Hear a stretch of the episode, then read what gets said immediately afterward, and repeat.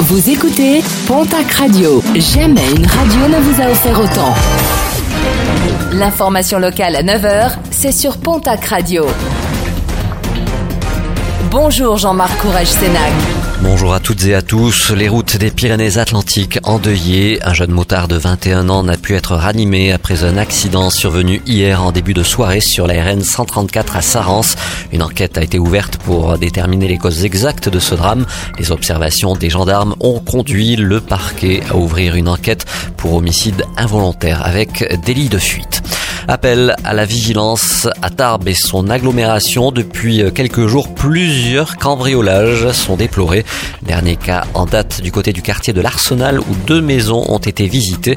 Des objets précieux ont été dérobés, notamment des bijoux. Des plaintes ont été déposées. Cambriolage également orienté à la hausse dans les Landes, en Haute-Lande et dans le pays de Borne. Vous avez aimé la météo d'hier, vous allez détester celle d'aujourd'hui et des jours à venir. Les températures ont flirté avec les records hier avec des maximales de 24 à plus de 26 degrés pour un mois de février, à 2 degrés environ des records enregistrés en 1960 pour le département des Pyrénées-Atlantiques. Une masse d'air plus froid va nettement faire baisser le mercure du thermomètre dès aujourd'hui, mais aussi pour demain mercredi.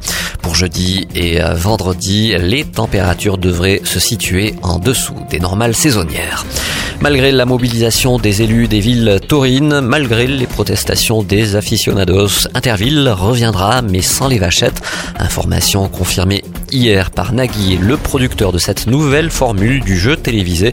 L'animateur de télévision justifie son choix par le bien-être animal, ce qui exaspère d'ailleurs la partie adverse en rappelant que les vachettes ne sont pas blessées lors de ces jeux. Et puis euh, Marcel Amont, intronisé à l'Académie du Béarn, le chanteur dont les parents sont nés en Vallée d'Aspe, possède toujours une maison à Borse. Il sera intronisé ce jeudi à Pau lors d'une séance ouverte au public du côté du Parlement de Navarre.